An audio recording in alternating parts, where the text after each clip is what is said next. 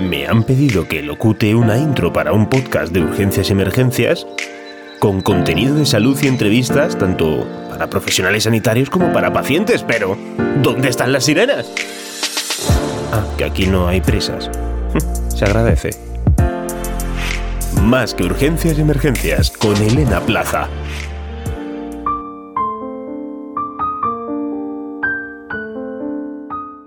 Hola de nuevo Elena y amigos y amigas de Más que Urgencias y Emergencias. En esta ocasión abrimos la ventana poética a la poeta Louise Gluck, que acaba de recibir el Premio Nobel de Literatura 2020. En 1993, Louise ganó el Premio Pulitzer de Poesía con El Iris Salvaje. Ahí publicó el siguiente poema titulado El Jardín, unas letras tristes, repletas de incertidumbre.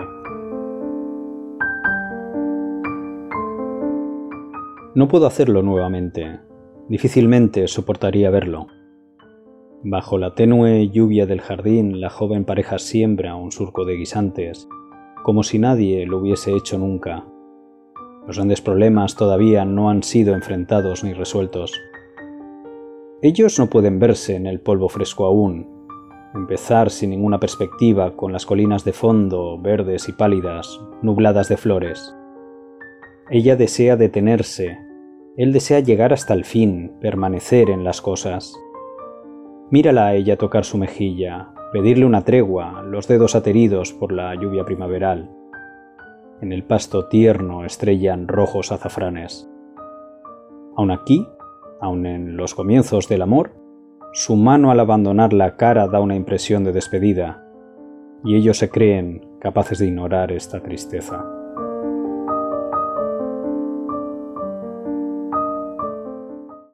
From the nation's top scientists on the zombie virus that appeared just two.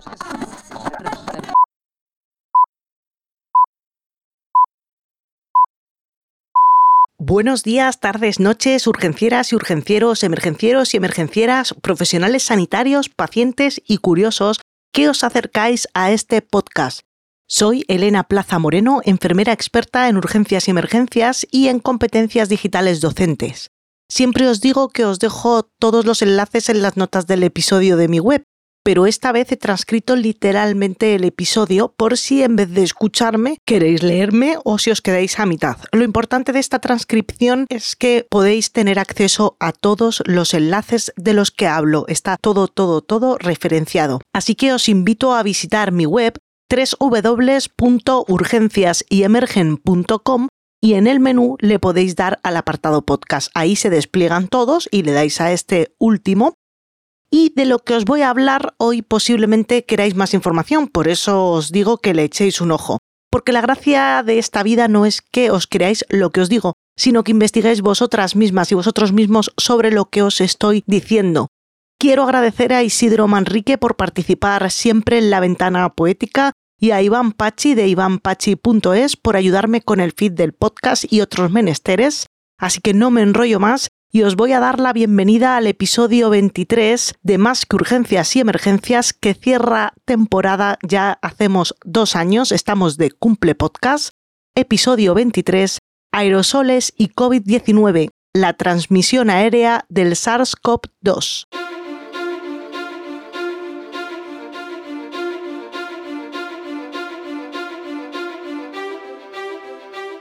Dice un tuit de arroba I am going to sleep que en 1347 se extendió la peste negra porque no se conocía la ruta de transmisión, y en 2020 el SARS-CoV-2 se expande porque las autoridades no quieren reconocer la ruta de transmisión.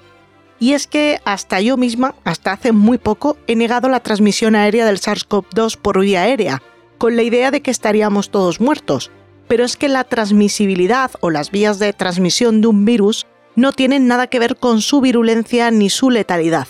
Así que es solo eso, transmisibilidad. La vía de contagio no varía la mortalidad si se toman las medidas correctas que vayan en contra de esas vías de contagio.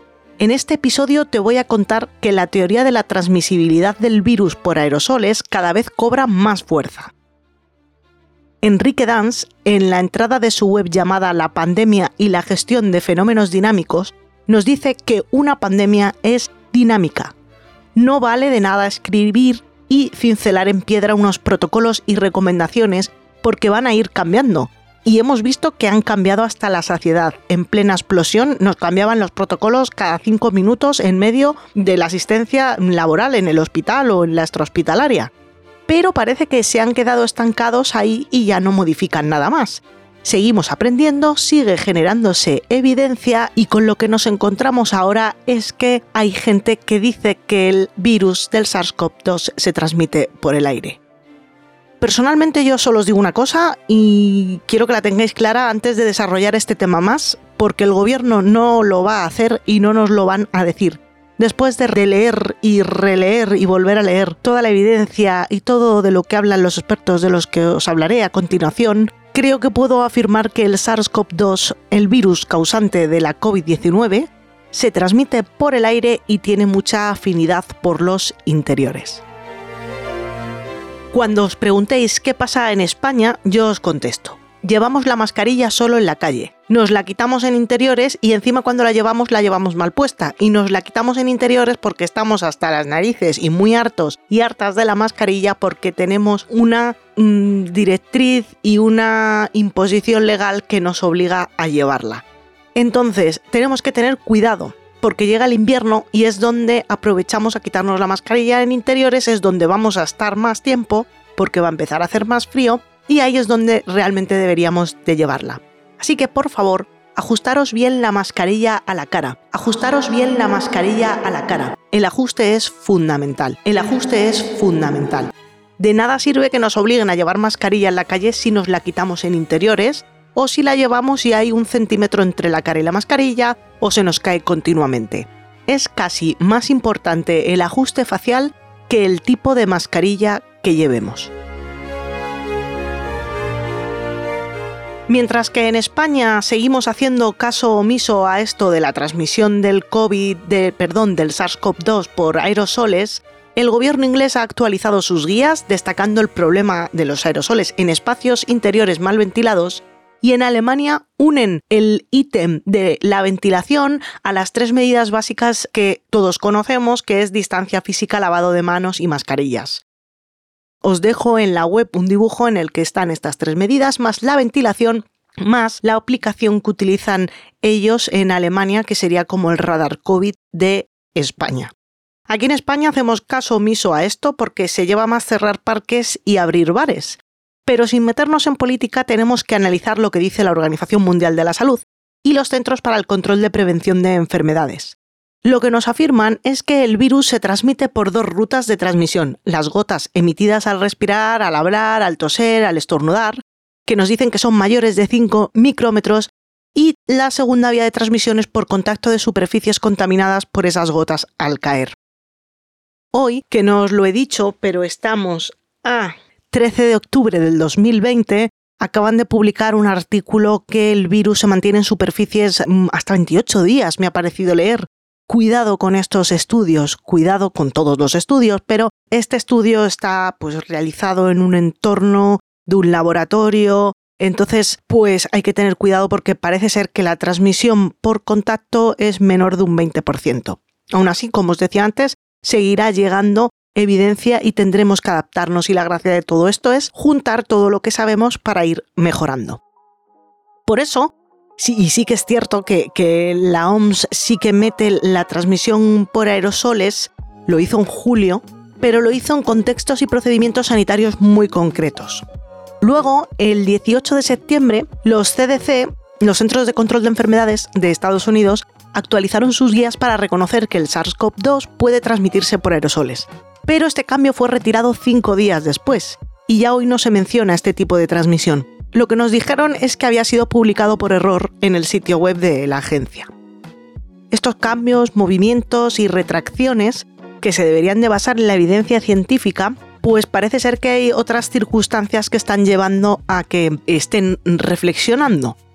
Y es que son tres puntos que yo he analizado. Hay mucha evidencia de la transmisión por aerosoles y hay un grupo de casi 250 científicos que están dando guerra, por así decirlo, a estos organismos para que actualicen la evidencia y los protocolos.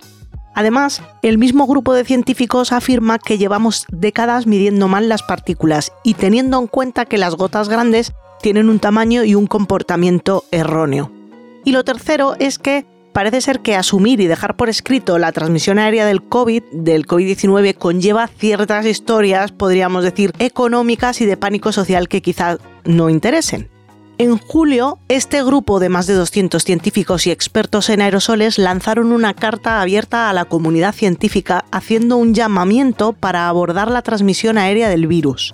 Y recientemente, en octubre, se ha publicado otra carta en la prestigiosa revista Science, firmada por estos expertos. En estas cartas solicitan que se tenga en cuenta esta vía, la vía aérea, además de las anteriores, y que lo hacen y escriben estas cartas para mejorar las recomendaciones que se emiten y poder salvar más vidas. Más adelante os enlazo, os resumo y os cuento qué dicen estas cartas. Pero os voy a contar un poco la historia de cómo hay gente que esto lo lleva diciendo mucho tiempo y cómo yo me enteré antes de lo que del boom que parece que hay ahora, que salen todos los diarios escritos y hasta las noticias de la transmisión aérea. Bueno, pues os quería hablar de José Luis Jiménez, que es como el representante español, por así decirlo, de este grupo de científicos. El doctor Jiménez es profesor de química en la Universidad de Colorado. Es experto en aerosoles y uno de los científicos más citados en el mundo en los últimos 10 años. No os cuento más porque luego el mismo se va a presentar. Por cierto, es uno de los autores de un documento colaborativo que se actualiza constantemente que se llama Preguntas frecuentes sobre los aerosoles, que os recomiendo encarecidamente que visitéis, con un buen café y paladeando cada gota de evidencia. Por supuesto que os enlazo esto en las notas del episodio en la web. Ha sido por el doctor Jiménez por el que yo tenía conocimiento de todo esto de los aerosoles antes de que, como os decía, llevemos 15 días viendo el tema hasta los medios de comunicación nacionales importantes. Os recuerdo que yo hablo desde España, no sé cómo estará este tema en el resto del mundo, tengo controlado un poco Europa, como os he mencionado antes, pero nada más. Bueno, a José Luis lo descubrí en Radio El Respeto, el podcast canal de YouTube de Pablo Fuente. Pablo Fuente es un señor que sin ser médico ni nada relacionado con la salud, ha conseguido brindar a sus espectadores y a la sociedad española de información con la máxima coherencia y evidencia durante toda la pandemia del coronavirus. Si Pablo Fuente hubiera sido el Fernando Simón de España, esto se habría acabado muy rápido. Y no, Pablo Fuente no habla a posteriori. La gracia de Fuente es que fue uno de los que nos avisó en febrero sobre lo que se nos venía encima con esta pandemia y en mayo ya estaba hablando e informando sobre los aerosoles pero además de anticiparse en el tiempo a lo que va a pasar, hace honor a su apellido y las fuentes de las que nutre su información son absolutamente increíbles, fiables y válidas. Como todos, ha tenido sus detractores y ha tenido sus problemas al pronunciarse cada día en redes sociales, pero bueno, ya sabemos que ser del equipo excelencia y luchar contra la inmesurable mediocridad que nos rodea y que ha evidenciado esta pandemia no es nada fácil. Pablo publicó en Radio El Respeto una entrevista a José Luis Jiménez, y a partir de ahí el doctor Jiménez ha sido entrevistado en varios medios españoles. Como siempre, tarde y meses después, pero si tenemos que resumir esta pandemia con una palabra, para mí sería esa, tarde. Bueno, vuelvo a José Luis, que le he escrito y me ha permitido usar el audio de uno de sus vídeos de YouTube en el que se presenta, explica las gotas aerosoles y medios de transmisión y lo hace en 5 minutos. Os lo dejo aquí detrás de mí y vamos a ver luego un poco en profundidad más cositas de las que dice. Dentro vídeo. Buenos días. Soy José Luis Jiménez, soy doctor en Ingeniería por el MIT y ahora soy catedrático de Química y Ciencias Medioambientales en la Universidad de Colorado en Estados Unidos. Soy uno de los investigadores más reconocidos en el mundo en mi campo de los aerosoles y, por ejemplo, me ha dado varios premios la NASA. También formo parte del grupo de los 239 científicos que han escrito la OMS sobre la transmisión del virus por el aire. Estamos trabajando con los principales líderes mundiales de transmisión de enfermedades, hablando con la OMS, con la CDC, con el doctor Fauci e informando al Congreso y Senado de Estados Unidos. Entonces, en este vídeo voy a explicar muy brevemente lo que nos dice la ciencia sobre las vías de contagio del coronavirus. Entonces, el virus se puede transmitir de tres maneras. La primera, por superficies, por eso es muy importante seguir lavándose las manos con frecuencia. La segunda, por las famosas gotas, que son bolitas grandes de saliva o de fluido respiratorio que salen de nosotros. al hablar o al toser y se comportan como proyectiles e infectan si le aciertas a alguien en los ojos, en la nariz o en la boca. Si te dan en otro sitio, no pasa nada. Y si no le dan a nadie, se caen al suelo por su propio peso. Pero hay una tercera vía de contagio que es la más importante, que es por el aire mediante los aerosoles. Los aerosoles también son bolitas de saliva y de fluido respiratorio, que es lo mismo material, el mismo material que las gotas. Pero son mucho más pequeños y se quedan flotando en el aire durante una o dos horas, ¿no? Y nos infectan cuando lo respiramos. Es como el humo. El humo es otro aerosol. Y cuando alguien exhala humo no se cae al suelo, se queda flotando y luego lo podemos respirar y oler más tarde. Entonces, hay una evidencia abrumadora que la transmisión por el aire es muy importante. La revista científica Science lo acaba de publicar y es la revista más prestigiosa del mundo. Y lo ha publicado porque este era el consenso de los científicos que habían convocado las Academias Nacionales de Ciencias, Ingeniería y Medicina de Estados Unidos, que son las organizaciones científicas más prestigiosas del mundo. También lo ha reconocido, ha reconocido la transmisión por el aire el doctor Fauci, la CDC de Estados Unidos, Angela Merkel en Alemania y su virologo Christian Drosten y también el Reino Unido. Sin embargo, lamentablemente la OMS y el Ministerio de Sanidad en España y los ministerios de América Latina de momento no han reconocido que la transmisión por el aire sea importante. Esto es un error muy grave y se debe a razones históricas. ¿no? Están atascados en una ciencia del siglo XIX y la OMS de momento se ha mostrado incapaz de incorporar la evidencia científica del siglo XXI. Entonces confío que estamos a tiempo de ver una corrección de la OMS que permita a la población protegerse mejor. La transmisión por el aire no nos tiene que dar miedo. El virus no ha cambiado, lleva haciendo esto desde el principio. Al revés, es una cosa que nos tenemos que alegrar porque es muy útil. Nos podemos proteger de manera más inteligente y no contagiarnos sin saber por qué. Pero es urgente explicárselo a la gente para que se pueda proteger mejor del contagio, ¿no? Sobre todo en países como en España, donde hay mucha densidad de población y pasamos mucho tiempo compartiendo el aire en sitios cerrados con poca ventilación, como en un bar, hay mucha gente sin mascarillas y así es fácil contagiarse. Y también, pues ahí puede haber muchas escuelas y algunas oficinas que tampoco tienen suficiente ventilación y también puede haber contagios. Entonces, concretamente, ¿qué podemos hacer para protegernos mejor? Pues hay que seguir con las mascarillas, la distancia y lavándose las manos. Todas funcionan bien y hay que seguir con ello. ¿no? Pero además tenemos que pensar que todo el mundo que nos cruzamos está exhalando humo y queremos respirar el menor humo posible porque así es como nos podemos contagiar. Entonces hay que hacer afuera todo lo que se pueda. Afuera, con distancia, con mascarillas, es muy difícil contagiarse. Pero cuidado, afuera, sin distancia, sin mascarillas, hay bastantes casos de contagio. Entonces, hay que ajustarse bien la mascarilla. Y esto en España a veces veo que se hace mal. Y hay que evitar huecos entre la mascarilla y la cara, por ejemplo, en la nariz o en los lados. Cuando vamos a interiores, pues hay que reducir cuánto tiempo pasamos y la cantidad de gente. Y hay que evitar entrar en sitios donde haya gente sin mascarilla. Y no dejar que te hable nadie que no lleva mascarilla. Tenemos que bajar el volumen, porque al hablar más fuerte echamos más virus al aire. ¿no? y hay que ventilar. Y ventilar quiere decir que el aire de dentro que puede tener virus lo echamos afuera y entra aire de afuera adentro que no tiene virus. La forma más barata de ventilar es abrir las ventanas. Pero conviene, además, medir el CO2 con un aparato como este. ¿no? Y así nos podemos asegurar que estamos ventilando lo suficiente y no pasar más frío del necesario. Si no se puede ventilar, pues no queda otra que filtrar. Filtrar es quitar el virus del aire. ¿no? Se puede hacer con filtros EPA portátiles o un filtro más barato pegado a un ventilador. Todas estas medidas que he dicho están en el enlace de las preguntas frecuentes que está debajo del vídeo. Por último, quería decir pues, quedo a la disposición del Gobierno de España o gobiernos de otros países para ayudar en lo que sea útil.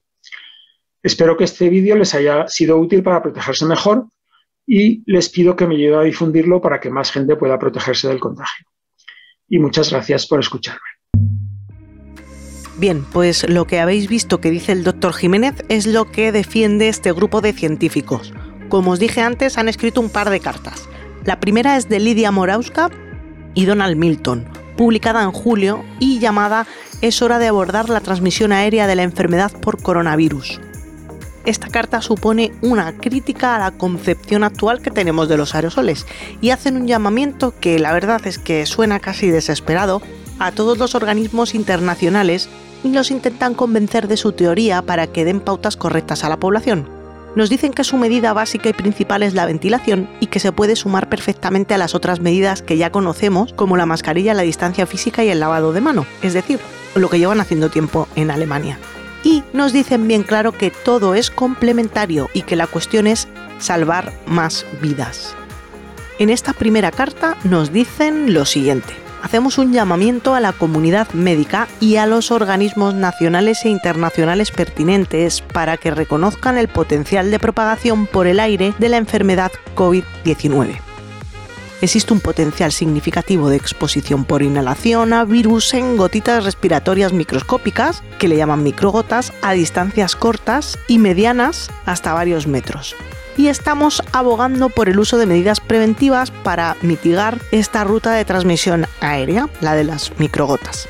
Continúan diciendo que los estudios realizados por los firmantes y otros científicos han demostrado más allá de toda duda razonable que los virus se liberan durante la exhalación, el habla y la tos en microgotas lo suficientemente pequeñas como para permanecer en el aire y representar un riesgo de exposición a distancias superiores a 1 o 2 metros de una persona infectada. Continúan el lavado de manos y el distanciamiento social son apropiados, pero en nuestra opinión insuficientes para brindar protección contra las microgotas respiratorias portadoras de virus liberados al aire por personas infectadas. Este problema es especialmente agudo en ambientes cerrados o interiores, particularmente aquellos que están hacinados y tienen una ventilación inadecuada. El mecanismo de transmisión aérea opera, como yo os decía antes, en paralelo con la teoría de gotitas y fomites. Lo de fomites es el contacto, que ahora son las bases de todas las guías y protocolos. Por lo que dicen que debemos abordar todas las vías potencialmente importantes para frenar la propagación del COVID-19. Esta gente aporta una serie de estudios de brotes de supercontagios en restaurantes, hay otro de un coro, otro de autobuses, otro de unas oficinas, en los que pudieron comprobar que la vía de transmisión aérea fue más importante en estos casos que las de las gotas y las superficies. ¿Por qué? Porque es gente que cumplió las medidas, que llevaba mascarillas, que mantuvieron la distancia, pero solo se contagió una fila del autobús, una fila del restaurante y una planta del, edificio de oficinas. Entonces ahí es cuando descubrieron que estos supercontagios deberían de ser por aire en vez de por contacto. Antes de seguir con la carta os digo que os adjunto un enlace en la, en la, web del diario El País en el que analizan algunos de estos casos que os he comentado, todos menos el del coro. Bueno, dicen, las medidas que deben tomarse para mitigar el riesgo de transmisión aérea incluyen tres puntos. Uno, proporciona una ventilación suficiente y eficaz, suministra aire exterior limpio, minimice la recirculación del aire, especialmente en edificios públicos, entornos laborales, escuelas, hospitales y residencias de ancianos. Ahí es nada, ¿eh? Complemente la ventilación general con controles de infecciones transmitidas por aire, filtración de aire de alta eficiencia y luces ultravioleta germicidas. Y lo último, evite el hacinamiento, especialmente en el transporte público y los edificios públicos. Se está poniendo interesante. Finalizan la carta diciendo que estas medidas son prácticas y a menudo se pueden implementar fácilmente y nos dicen que muchas de estas cosas que acabo de decir no son costosas. Nos ponen el ejemplo de que pasos simples como abrir puertas y ventanas pueden aumentar drásticamente las tasas de flujo de aire en muchos edificios.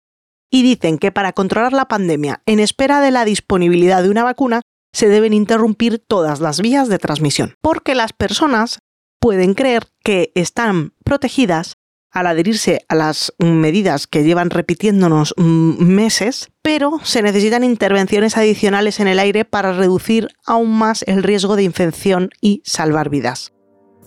Después de esta carta publicada en julio, ellos siguen trabajando, siguen investigando y recientemente, el 5 de octubre, publicaron una carta más corta y más concreta. Esta es la que publican en la revista Science y se llama transmisión aérea del SARS-CoV-2 y afirman directamente. Esta os la voy a leer tal cual.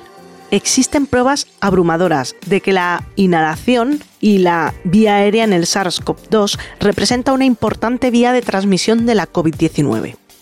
Existe una necesidad urgente de unificar los debates sobre los modos de transmisión del virus en todas las disciplinas a fin de garantizar las estrategias de control más eficaces y proporcionar una orientación clara y coherente al público. Para ello debemos aclarar la terminología para distinguir entre aerosoles y gotitas. Para ello utilizamos el umbral de tamaño de 100 micrones, micrómetros, no el histórico de 5. Este tamaño separa más eficazmente su comportamiento aerodinámico, la capacidad de ser inhalado y la eficacia de las intervenciones. Los virus en gotitas, más grandes que 100 micrones, típicamente caen al suelo en segundos a 2 metros de la fuente y pueden ser proyectados como pequeños balas de cañón sobre los individuos cercanos, de hecho les llaman gotas balísticas. Debido a su limitado alcance de desplazamiento, el distanciamiento físico reduce la exposición a estas gotitas. Sin embargo, los virus en aerosoles, los menores de 100 micrómetros pueden permanecer suspendidos en el aire durante muchos segundos u horas, como el humo, y ser inhalados. Están altamente concentrados cerca de una persona infectada, por lo que pueden infectar más fácilmente a las personas que están cerca. Pero los aerosoles que contienen virus infecciosos también pueden viajar más de 2 metros y acumularse en el aire interior mal ventilado, lo que conduce a eventos de supercontagio. Los individuos con COVID-19, muchos de los cuales no tienen síntomas, liberan miles de aerosoles cargados de virus y muchas menos gotitas al respirar y hablar. Por lo tanto, es mucho más probable que uno inhale aerosoles a que sea alcanzado por una gota. Y, por lo tanto, el equilibrio de la atención debe cambiarse a la protección contra la transmisión aérea. Finalizan la carta diciendo, Además de las directrices existentes sobre el uso de mascarillas, el distanciamiento social y los esfuerzos de higiene, instamos a los funcionarios de salud pública a que añadan una orientación clara sobre la importancia de trasladar las actividades al exterior, mejorar el aire interior utilizando la ventilación y la filtración y mejorar la protección de los trabajadores de alto riesgo bastante clara la carta, pero además de meterse en el berenjenal de intentar demostrar que esto se transmite por el aire, se meten en otro berenjenal, el que no entienda la frase es meterse en un lío, es el berenjenal de que la transmisión por gotas de, de mayores de 5 micrómetros, bueno, que e, esa cifra de 5 micrómetros es la que hemos utilizado siempre para hacer el cambio entre las gotas que caen y las partículas que vuelan, ¿no? Por, así decirlo. Y mm, este conjunto de científicos nos dicen que las razones de la resistencia de asumir la transmisión aérea por parte de la OMS y de las CDC tienen sus raíces en este error histórico, el error de la medida y el comportamiento de las gotas y partículas. Nos dicen que desde hace más de tres décadas los documentos definen a los aerosoles como las partículas más pequeñas de 5 micrómetros y las gotas balísticas, las gotas de fluje de, de, toda la vida, que ya sabemos lo que son, nos sabíamos o nos llevan diciendo mucho tiempo que son más grandes de 5. Pero ahora nos dicen también que eso no es correcto. Para entender esto, la clave es que si cambiamos la medida de lo que flota, vemos que flotan más partículas de las que nos creíamos y de ahí es donde viene el riesgo en interiores. ¿vale? Ese es el kit de la cuestión. Parece ser que el doctor Anthony Fauci reconoció este error de medición de las partículas afirmando que los físicos de aerosoles que se han acercado a nosotros ahora nos han dicho que realmente nos hemos equivocado durante muchos años y que las partículas de más de 5 micrones aún permanecen en el aire mucho más tiempo de lo que pensábamos.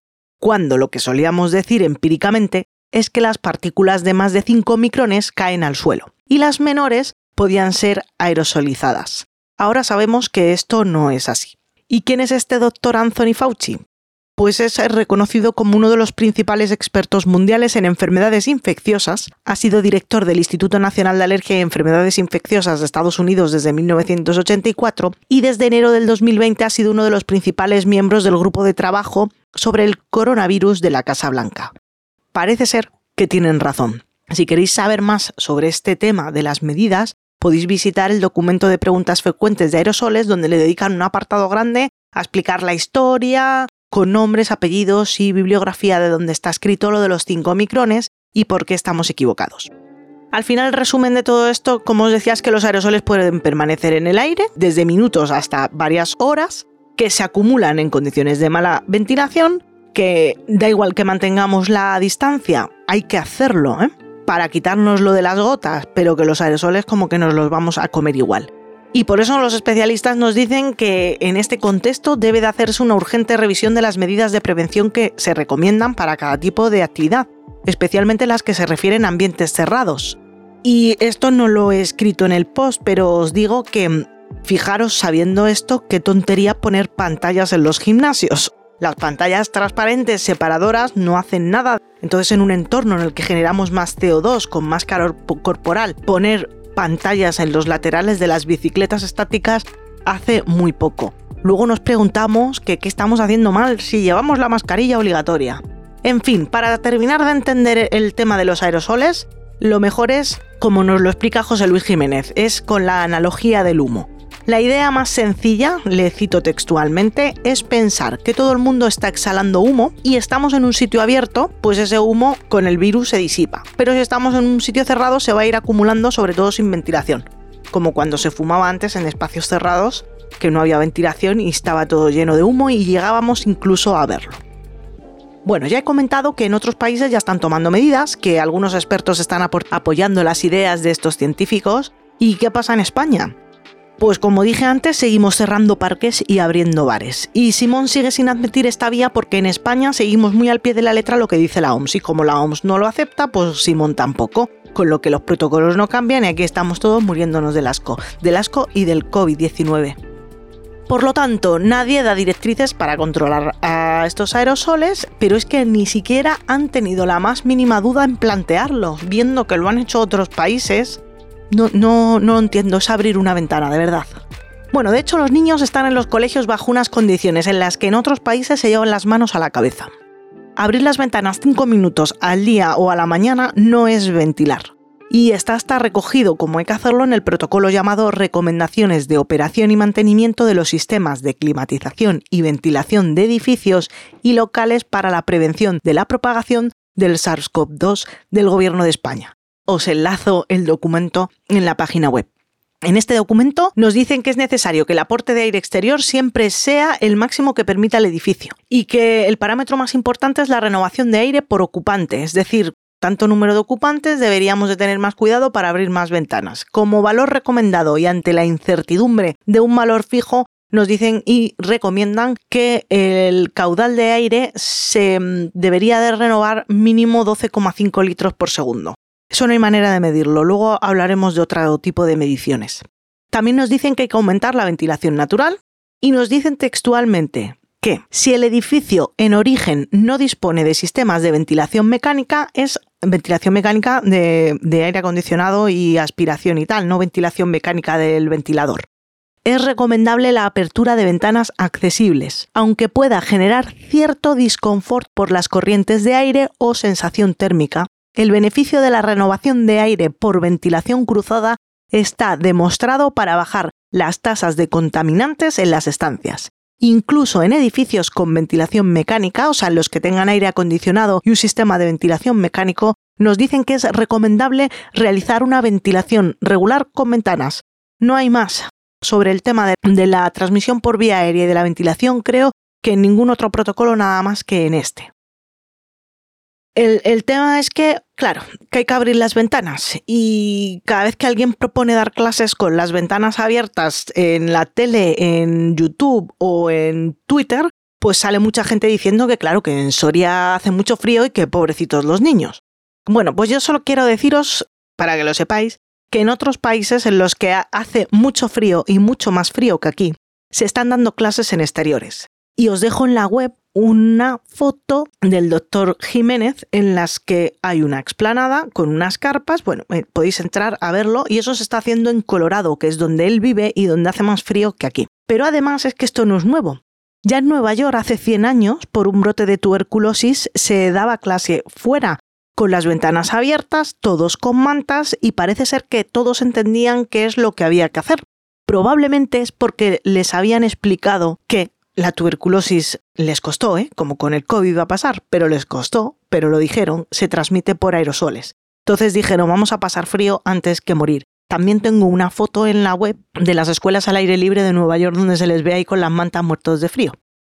Bueno, para terminar de hablar de, de, España y sin entrar más en esta polémica que ya sabemos que el tema de los niños y los colegios es peligroso meterse, pues sí que me gustaría citar textualmente a Pablo Fuente, que en una entrevista dada recientemente nos afirma que En España tenemos la Ley 33-2011 General de Salud Pública que, en los artículos 3 y 27, nos habla del principio de precaución. La falta de confirmación del carácter de un riesgo no solo no impide, sino que obliga a las autoridades a adoptar las medidas de prevención necesarias como si dicho riesgo estuviera confirmado. Ahí dejo esa frase. Bueno, seguimos avanzando y como veis no os he hablado nada de los medidores de CO2 ni de los filtros EPA, porque parece que cuando hablas de aerosoles lo que quieres es vender filtros EPA y te salen los de los chips, los chips y los terraplanistas diciéndote que te llevas algo por detrás de dinero y nada más lejos de la realidad. Para el tema de los filtros EPA, lo mejor es enlazaros la carpeta de Pablo Fuente en el que tenéis todo. ¿Qué es un filtro EPA? cómo calcular cuál comprar dependiendo de los metros cuadrados y de las personas que hay dentro, la calculadora que ha sacado nueva y lo tenéis todo en, el Dropbox que, os enlazo. Cuidado si compráis alguno, que aquí saca tajada a todo el mundo y no, no vayáis a comprar algo que no vale para nada como nos pasó con las mascarillas, que comprábamos la primera que no veíamos y no valían para nada. Y cuidado con el tamaño, esto es como para que, para que lo entendáis. Cuando instalas una consola de aire acondicionado en una habitación hay que mirar cuántos metros tiene y cuántas frigorías te va a dar para ver si es suficiente. Pues el filtro EPA funciona igual. Entonces, hay filtros EPA que, pues bueno, son caros, pero si ya que lo gastáis, gastároslo bien y utilizar la calculadora. No hace falta que los filtros EPA tengan carbón activado, igual que no hace falta que las mascarillas tengan un filtro mm, válvula con carbón activado. Vamos a intentar aprender de nuestros errores, ya que los políticos no lo hacen, pero nosotros sí. Y si viene un listo que nos demuestra, listo con todo el amor del mundo, hacia Pablo, nos demuestra qué es lo que hay que hacer y cómo hay que comprarlo y todo eso, pues no vayamos a liarla. Y además eh, hay un apartado que se lo explicó el doctor Jiménez para hacer un filtro EPA casero. Es decir, con un ventilador cutre de esos que cuestan 20 euros o 15, me los he llegado a comprar yo, puedes hacerte un filtro EPA que mejor que no tener nada como estamos, pues es. Si tenéis dudas de si esto de la ventilación y de los filtros EPA es una idea loca de estos dos que llevo todo el episodio mencionando, os dejo en la web un enlace en el que también nos lo corrobora Paulino Pastor que es otro experto en calidad del aire en interiores.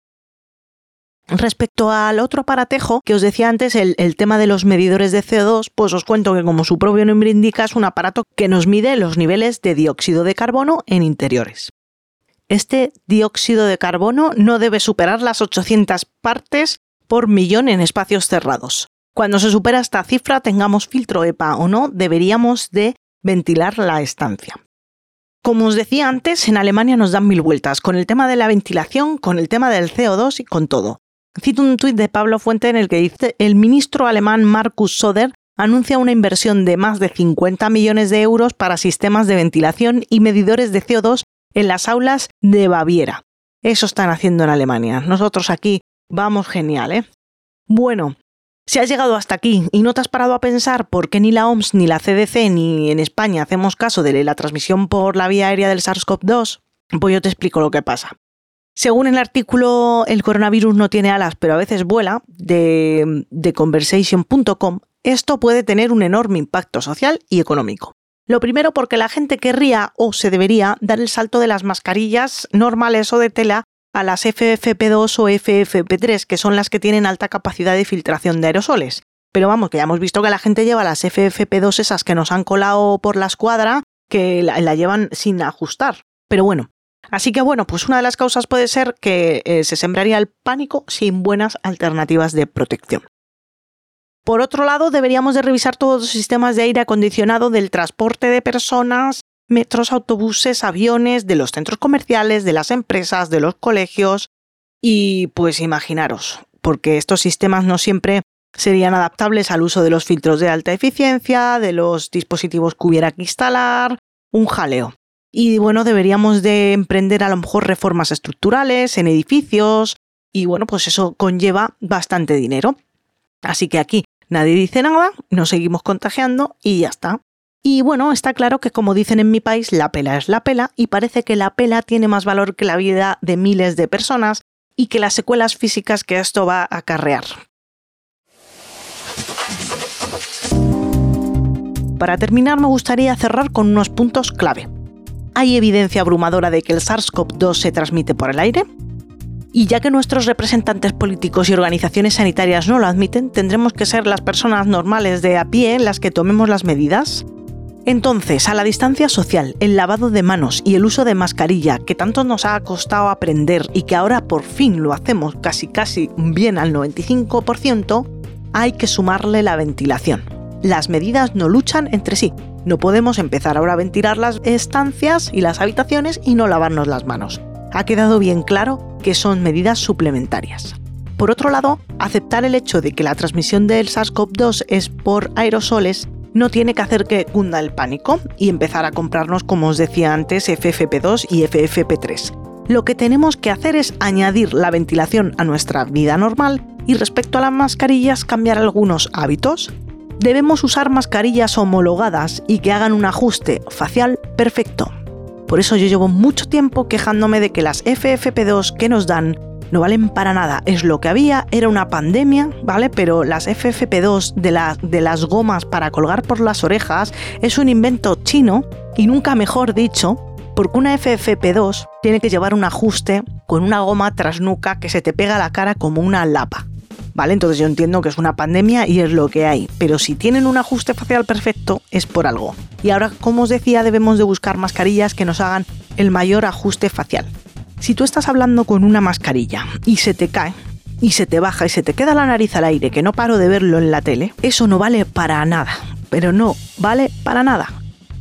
El segundo cambio que debemos de dar respecto a las mascarillas es que las debemos de utilizar en interiores, donde está claro que se producen los supercontagios no vale ir por la calle con la mascarilla y cuando llego a casa de mis padres, mis vecinos, mis abuelos y mis amigos, me quito la mascarilla porque estoy harta, porque la tengo que llevar de forma obligatoria y para qué me la voy a poner si esto no hace nada y nos seguimos contagiando. Es ese punto, ese punto ese momento en el que debéis de ponerla. Y si vais a comer, abrir las ventanas, comer en el menor tiempo posible dentro de lo que tardes en comer y mascarilla otra vez. Recordad la analogía del humo. Los aerosoles no los vemos, pero cuando piensas en que fueran humo y el humo se ve, es cuando te empiezas a dar cuenta de que una mascarilla bien ajustada ahora mismo es de lo mejor que puedes tener, además de las otras medidas. Y bueno, no me enrollo mucho más. Quería daros las gracias por llegar hasta aquí, a los que habéis llegado. Podéis leer el post, esta vez lo tengo transcrito literal, compartir el audio, compartir el post y me podéis escuchar, os lo voy a decir, en, a ver si me salen todas de golpe, en Spotify, Apple Podcast, Google Podcast, Evox, en Spreaker, y bueno, pues todas estas plataformas tienen unos botones de like, de me gusta o comentarios que son gratis, como abrir las ventanas, no cuesta nada, pero el beneficio para los que generamos contenido es muy grande porque nos posiciona y todo este contenido puede llegar a muchísima más gente. Y además de estos likes y estos me gustas y estos comentarios, si alguien quiere aportar algo más, pues podéis invitarme a un café en buymeacoffee.com barra urgencias y emergencias.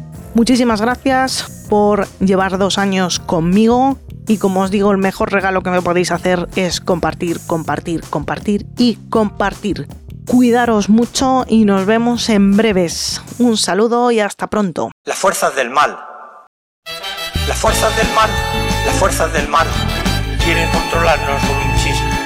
Con un chis, con un chis, con un chis. Si te ha gustado este episodio de Más que Urgencias Emergencias, puedes darle a me gusta y compartir en tus redes sociales.